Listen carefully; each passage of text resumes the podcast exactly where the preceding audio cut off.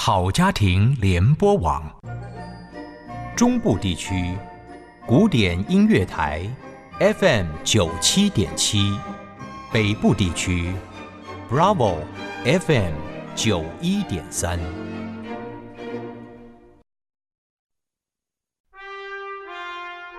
请听与对话，我们的后裔时代。情谊之旅。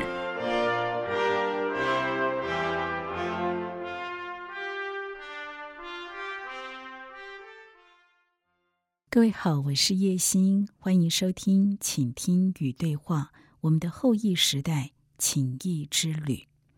二零二零已经接近尾声，国内的疫情渐渐的趋缓。但上半年的疫情对各个产业造成的冲击依旧余波荡漾，其中最受影响的产业莫过于艺文产业，因为人数跟活动的管制，导致许多艺文展演活动被迫取消，国外的乐手进不来，国内的表演也没有办法运作，艺文工作者在这一波的疫情之下受到相当大的考验。我们很关心译文界的朋友，在这个严峻的时刻是如何应应的，运用了哪些策略来度过疫情，持续在自己的岗位上努力呢？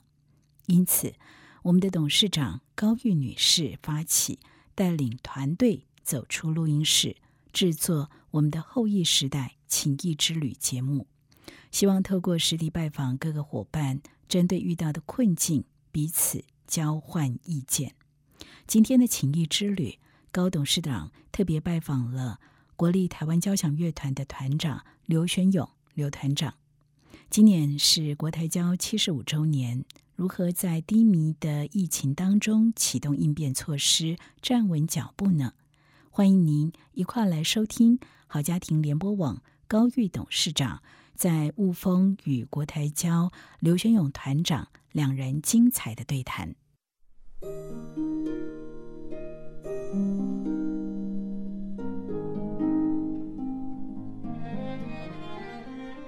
大家好，很高兴今天来到雾峰国立台湾交响乐团来看我们合作很久的国台交的团长刘玄勇团长。那今天要跟团长谈的是疫情发生的一些状况，台湾交响乐团他们是怎么面对，然后在疫情之后又怎么样来处理这些问题。我们先欢迎我们的刘团长，请他跟大家问好。哎，所有爱乐朋友以及高董事长。大家好，我是国立台湾交响乐团刘玄勇。呀，团长，谢谢你今天让我们来您的办公室跟您谈一谈。那我想这一次的疫情，二零二零年一开年之后的疫情，确实对大家都造成很大的困扰。可是，就我知道，刘团长你处理的很好。那很多人都在讲说，呃，我们不要浪费这个危机。我觉得你根本就没有浪费，你反而是利用的非常的好。那你是不是可以跟我们来分享一下，在这样子一个过程里头，你怎么带整个的团队，呃，经历这个呃这样子的一个疫情，在疫情中跟疫情后，你怎么来带整个的团队？诶，首先很高兴，很谢谢董事长让我有这个机会跟所有朋爱乐朋友分享，在过去这几个月当中，其实对所有的表演艺术事业都影响非常深远。那在欧洲，我们看到很多博物馆，或美国看到很多博物馆，最近才陆陆续续的开门，让民众可以进博物馆。那之前所有表演艺术活动几乎都停摆。那对表演艺术这整个从业的艺术家来说，大概是从来没有想到会发生这样的事情。那对台湾的表演艺术事业这整个行业里面，也影响非常的深远。那对于一个交响乐团，特别又是在这个疫情里面，它就是非常聚众的一个团队。是。所以当我们要练习的时候，它就是需要五十个人、八十个人，甚至于更多人才可以一起练习。因为乐曲的编制，所以它就必须要这么多人，这样的规模才可以运作。那这样的疫情发生，其实我也一样。跟所有表演艺术行业的人也一样的紧张，是跟很大的压力。是压力在于我们的同仁，每个人也一样，面对这样的疫情的时候，特别是一样性质的团队，如果发生有有疫情的演奏家，或者是有被影响的，大家就觉得是非常有一点恐慌。那不可否认，我们看它是一个非常大的危机。我自己也想，在制度里面，国立台湾交响乐团它就是一个公务广泛的公务单位，呀。所以公务单位它有公务单位运作的准则跟规范在那里，所以尽管别的团队很多都停摆了，可是对国立台湾交响乐团来说，它不太可能停摆，是。因为它是一个公务单位。所以，那既然是公务单位不可能停摆，我们就必须要想说，我要如何的运作，或如何安全的运作。是。所以我们才想到说，这个可能是很大的危机，但是也是可能是一个转机。呀所以，然后这个疫情会多久，我们不知道。是所以所有演奏就，诶，我们的期待演奏会就实在不行，就一场一场的取消了呀这个演奏会。这是过去几个月当中所我们我们所面对的这样的一个很重大的事件发生的时候。那在这几个月当中，我就跟我们同仁做了很深入的沟通。是那我希望这几个月当中，呃拟定一个训练计划。呀我非常了解交响乐团的特质，交响乐团的特质是，它就是要培养很好的默契。如果没有很好的默契，那可能演奏出来的声音，我们用一个形容词来说它，它可能魂消魄散啊。所以，当我们交响乐团如果停摆一个月、停摆三个月、停摆五个月，有时候也许水准好的交响乐团，它都要花一段时间，声音才会回得来，它的默契才会回来。那何况是对我们来讲，在起步的还在打基础的交响乐团，是那影响更深远。呀所以我们就拟定了一一个训练计划。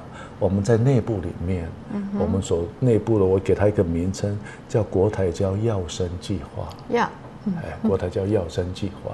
那这个药生计划过程当中是非常辛苦，我要让我的同仁非常安心的来上班。是第二个，我必须要所有所谓前置作业全部做得非常的完整。是那这几个月当中，我们运气比较好的是，我们当我们发现这种情形的时候，我们就请我们的首席客席指挥水兰老师提早到台湾。是他也必须要按照台湾所有的规范，在两个礼拜之后，我们就拟定了所有的训练计划。呀那我们也也必须要跟着整个时代的脉动，我们也想办法这一段期间，透过各种方式，虽然演奏会停止了，可是我们活动并没有停止是。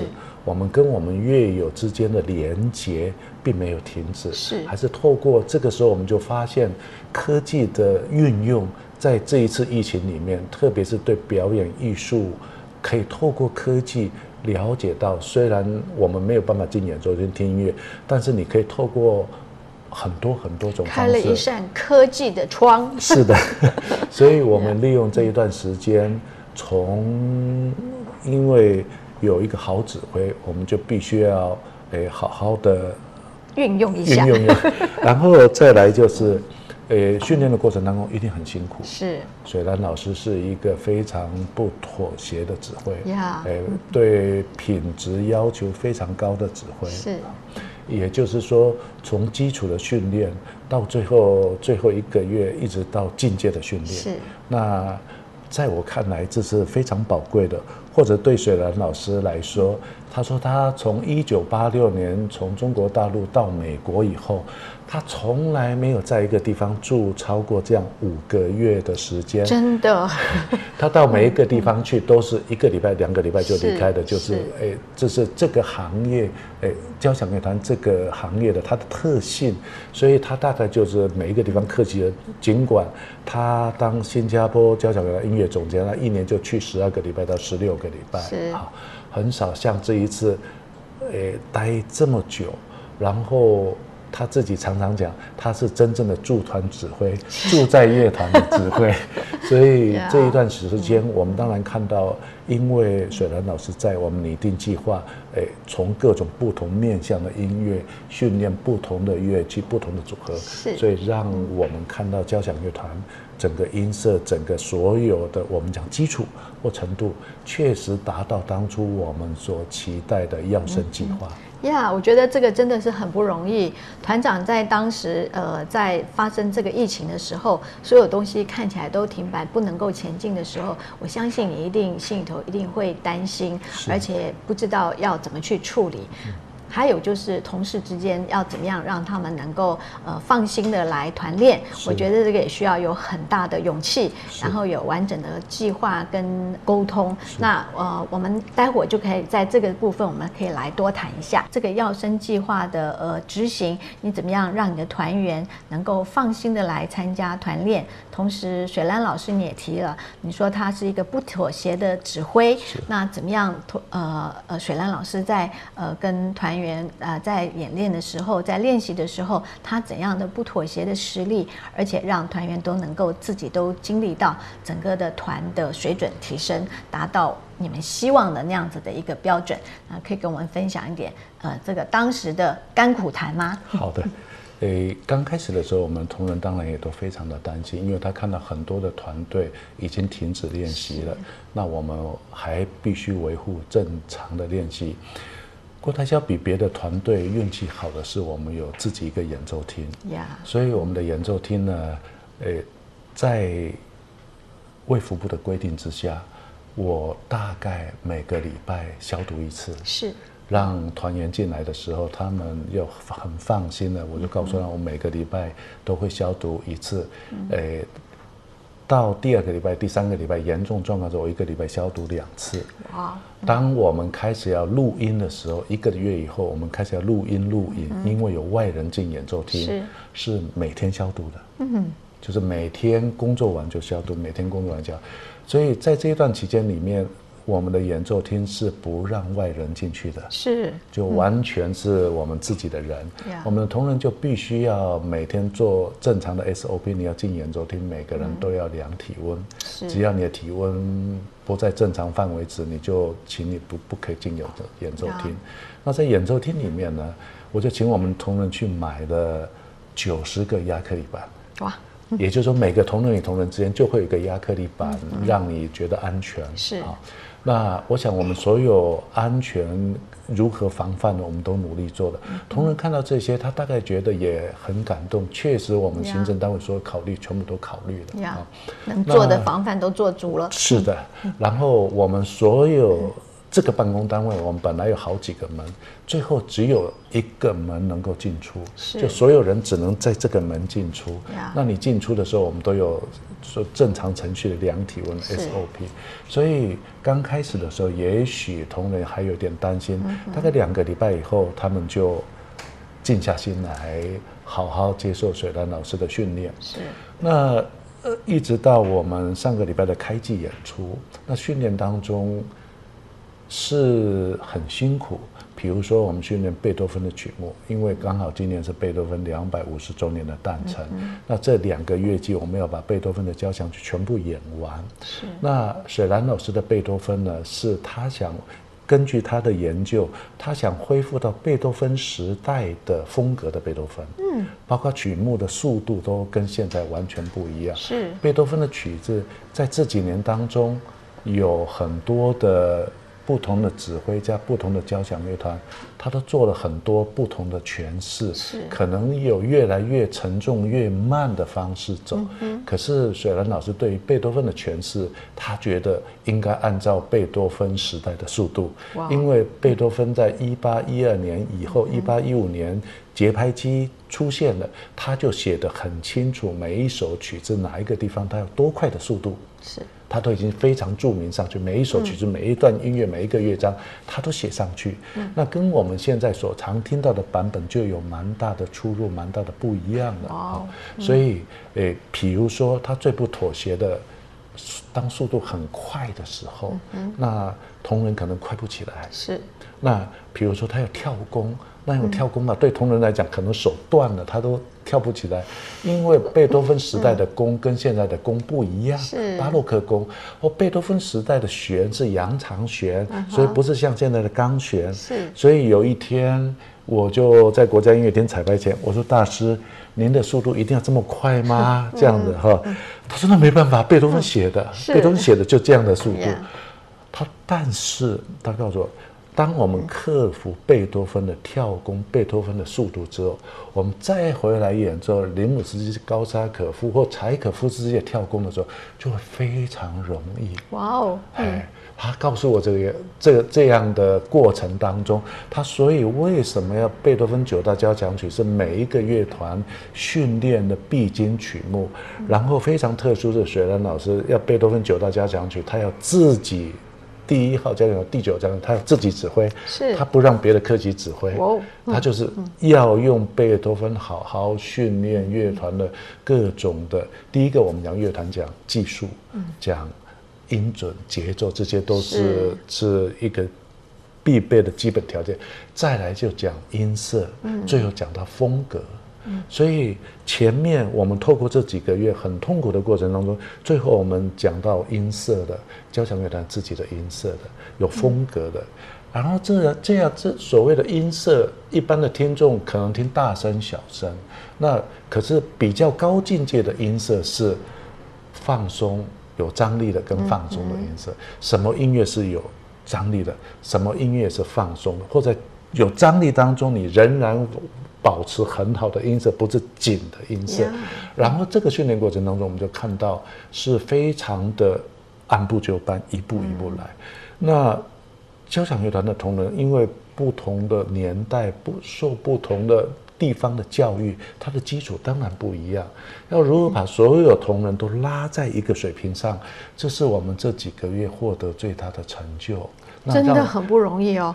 是是，这个是我们这几个月看到同仁，然后再来，我从同仁的演奏，诶，我们到国家音乐厅演奏的时候，台北毕竟不是我们的主场主场，我们的主场在中部，在中中部的时候，我们同仁非常有自信。嗯，呃，到台北的时候，我们同仁好像比较没有那么有自信。呀可是从这几个月训练以后，七月十九号月季季末的演奏会，我第一次看到我们同仁在台北国家音乐厅非常有自信的演奏。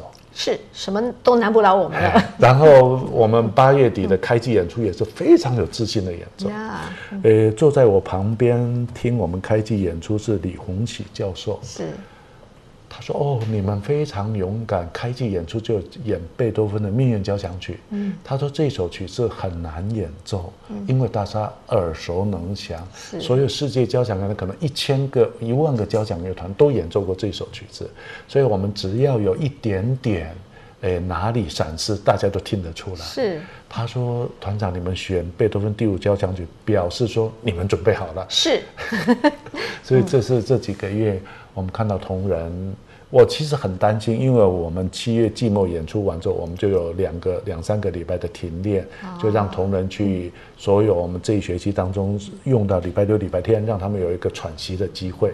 其实我们很担心放假回来以后声音会不会跑掉，感，也就是说那个感觉会不会跑掉？哈，那第一个礼拜我们就演一般的所谓拔尖计划，年轻人，我们很多要参加国际大赛，年轻人，我们帮他协奏的四场音乐会。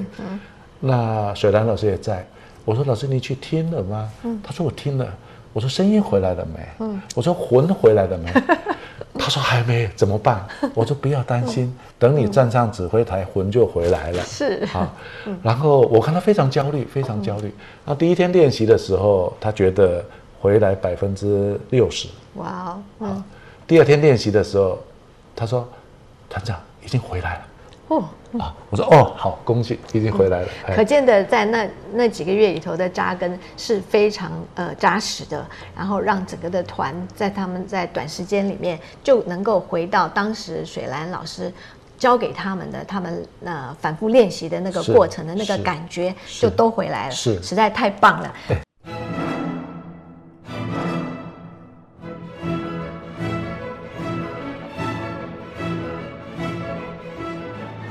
哎，很高兴。我想我还要还有一个秘辛想跟所有爱乐朋友分享。我记得我们去年十二月演贝多芬第九号交响曲的时候，那第九号交响曲虽然还是依照贝多芬的速度，特别是第四乐章前段的所谓大提琴跟低音大提琴的 recitative 的时候，那一般人都是速度很慢，好像觉得他们拉过瘾了，再继续下去。可是水兰老师就用他认为的速度，他了解他研究的速度，就很快的速度就演那一段诶 recitative。那我第一次听了，我也觉得很不习惯，怎么这么快？然后我们同仁当然也要拉这么快。我们的大提琴，我们大提琴只有两位男生，低音大提琴最近比较好一点。我看女生都花容失色，怎么办呢？拉的这么快哈。后来我听第二次，我觉得快比较好听，因为那整个音乐的张力好像一气呵成啊，不会好像拖泥带水。但是蛮有意思的，当演奏完了，当然很多的乐评就有很多不同的看法。特别是到年去年年底演贝多芬第九号交响曲，老实说这是很好卖票的节目曲目啊，所以台北跟高雄我们都卖得非常好，所以很多可能也有很多乐迷很久没有听国台交的演出。那去年到今年，那我们这次演贝多芬前。几个月演贝多芬的第五号命运交响曲，也是一样的情形啊，也是让让台北的观众跟台中的观众对贝多芬有不同的体验。是，那我要非常感谢所有爱乐朋友，这一段期间，我们到台北演出可以卖出九成票房。虽然不是我们的主场，可以卖出九成的票房。我们在台中国家歌剧院大概一个礼拜前几天前就完售了。是，我要非常感谢我们所有爱乐朋友给国台交的鼓励跟支持。很厉害。刚才呃，在中间休息的时间，我们有同事在讲，他听到这个呃《命运交响曲》，他觉得说为什么这么快？他觉得没有喘息的时间。其实我在想，命运本来就没有给我们有喘息的时间啊，尤其是像这次的疫情来的这样子的突然啊，而且遥遥无期，不知道什么时候会结束。那我相信，呃，团长在这段时间里面帮助团整个的提升你们的呃水准，演出的水准，然后。抓住水兰老师，他从来没有在一个地方停留这么久。这次在雾峰，真的是住在乐团里头的驻团指挥，呃，帮助了呃国台交，也帮助了每一位的团员，不单单提升国台交的呃演出的水准，我相信对于团员对于诠释音乐的看法也开了很大的眼界，让他们知道说，其实呃。也许是不同的指挥，但是如果要呃依依照原来的呃呃作作曲者的心情来来演出的话，其实跟原来呃跟以前我们的想象真的是有很大的出入，对不对？确实是。这样。那我想我们现在来谈一下，因为其实我们跟国台交是长久的合作的伙伴啊，那呃。呃，团长也知道说，呃，现在大家都在讲数位、数位化，很多东西都要数位化。那工厂数位化很容易，可是表演团体要数位化，跟我们的媒体要做数位化，呃，可能有一些不同的思维。那我不知道团长在这个部分，呃，将来我们还是希望能够继续跟国台教有密切的合作。那在呃呃有呃实体的广播上头跟数位上头，呃，我不知道团长会有什么样子的期待，我们能够。呃，在合作，在未来的合作上头，在这两个部分能够怎样来继续往前？我记得几年前柏林爱乐交响乐团，他开始做数位音乐厅线上欣赏，也就是说实况转播。那在台北也有一两个场地，只要柏林爱乐交响乐团演奏的时候，当然因为时差的关系，我们在这边也可以听到现场的实况转播。刚开始我对这样的现场实况转播，老实说，我还有很多很多的疑问，因为我们一直鼓励民众听现场音乐会，因为现场音乐会跟我们自己在家里放一个 DVD 看是完全不一样的，因为现场有现场的氛围，跟你在家里欣赏，在家里我们可能要用很好的设备才可以听到原音重现，这是我们对。古典音乐欣赏过去我们我自己心中的疑虑有很多很多的疑虑在这里。那可是经过这一次的疫情，老实说，我就跟我们同仁讲，我们可能要思考如何在我们的演奏厅所有改变成光纤，所有改成跟上五 G 的时代。也就是说，我的演奏厅它是一个数位音乐厅了。它也许有些音乐会，我虽然只有五百个位置，可是就如同前几前几个月。高雄魏武营演了《杜兰朵公主》，那他两场音乐会都卖完售，票都卖得很好。可是他跟公共电视做了实况转播，所以两场音乐会、两场歌剧节要超过二十万人欣赏。嗯，那当然，也许对买票人觉得，哎，那我买票进去，也许在现场欣赏的是不用付费的，也许会有一点，会有一点不太平衡啊。但是就以推广音乐，以现在的科技来看，我我第一天晚上我也在我的手机线上欣赏了他们的实况。那现在的科技技术已经可以把现场实况非常原音重现的转播出来啊。团长，我想，因因为印象里头好像在疫情的时候，国台交这个呃。先开了一个台湾乐团的一个首创，就是在直播，就是在数位平台上头有一场很很成功的演出。呃，那是你们的处女秀，对不对？嗯。诶，我们第一次想要在要播直播这个影片放上去。我们原来想说，刚开始的时候，我们就啊，我们就挑过去我们觉得有代表性的音乐会，跟水兰老师一起合作的，我就让他看哪些有代表性的，我们可以放在网络上让大家欣赏。那有些他觉得不妥不妥，他觉得不够好不够完美，因为因为是现场录影嘛哈。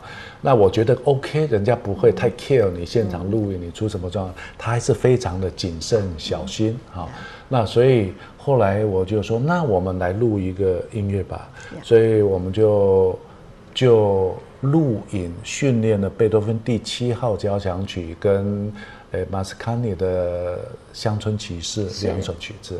那刚好呢，这两首曲子都代表贝多芬的命运最艰困的时候，他写的第七交响曲，刚好在那个时候，不管诶侄子过世或者。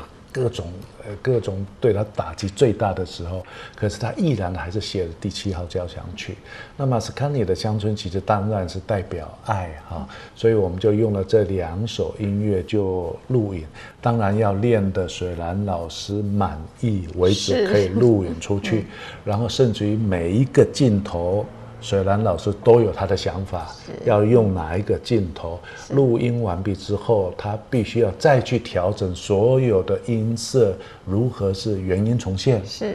然后这是指我们在非常严肃的一面让大家呈现。水兰老师认为说，只要我放在网络上的作品，我一定要是国台交最好的作品。嗯。那另外一种方式，我们就想说。听古典音乐，毕竟可能不是那么多的普罗大众，很多的普罗大众他可能不了解交响乐团是什么，所以我就跟我们同仁我说：“你们发挥创意，看有没有像像像那个现在很流行的那个馆长这样网红，然后我们透过他的介绍，可以让一般民众了解交响乐团。什么叫交响乐团？交响乐团在做什么？”所以我们刚好中部有一位古典音乐的网红姜老师，是，我就请我们同仁，我说那是不是我们可以跟他谈合作？那姜老师从来没有跟交响乐团合作过，所以他们也非常的期待说可以来跟我们合作，所以我们就做了第一个做的贝多芬，是啊，第二个做的交响乐团的一天，呀，哎，交响乐团一天就让人家清楚说交响乐团一天到底它的排练是怎样，它这个。我们讲交响这个行业，它到底怎么样准备一场音乐会？是一般人无法了了解，或者你没有进音乐厅，或你没有听古典音乐，你就不知道交响乐团到底在做什么。好，那再来就是刚好我们今年、去年到今年，我们到年底要出版一套一百二十首的台湾歌谣百年传唱。那这一百二十首，我们已经录了一百首了。哇，我们大概。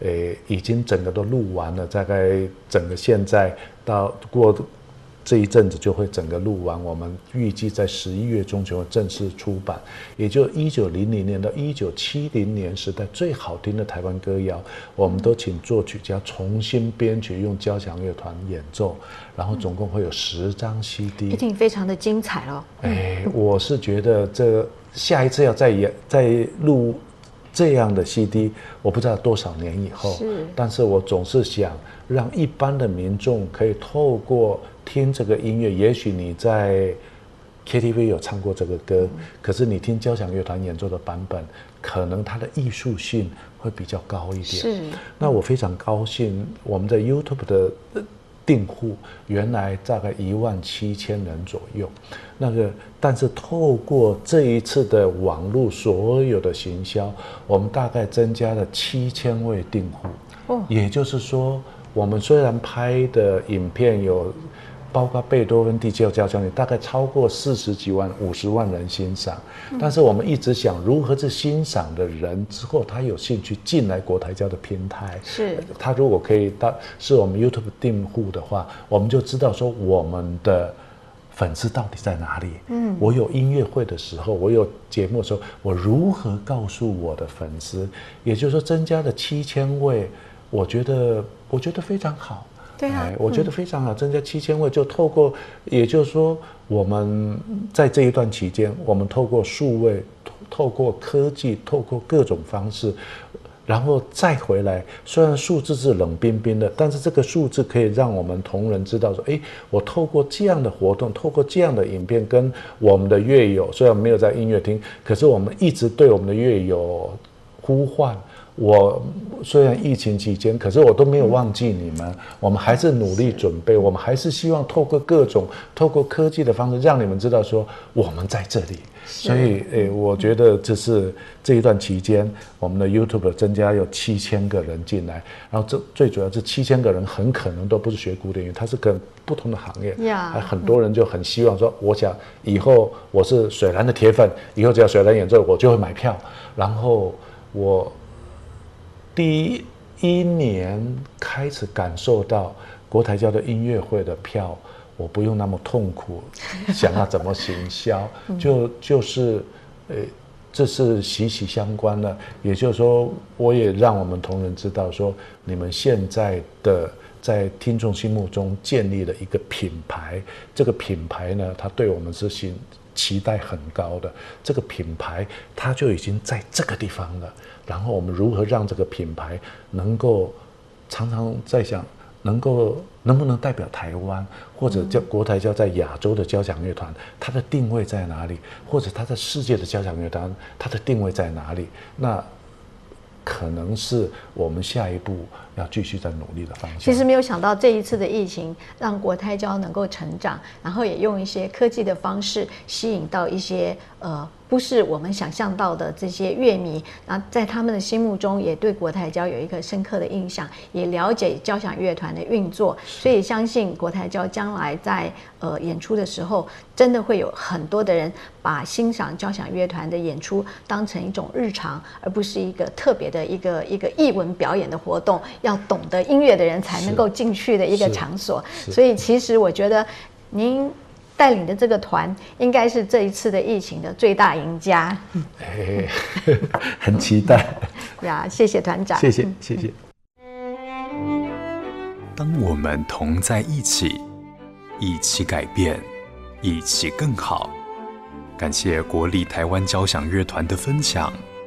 好家庭联播网与您开创共好时代。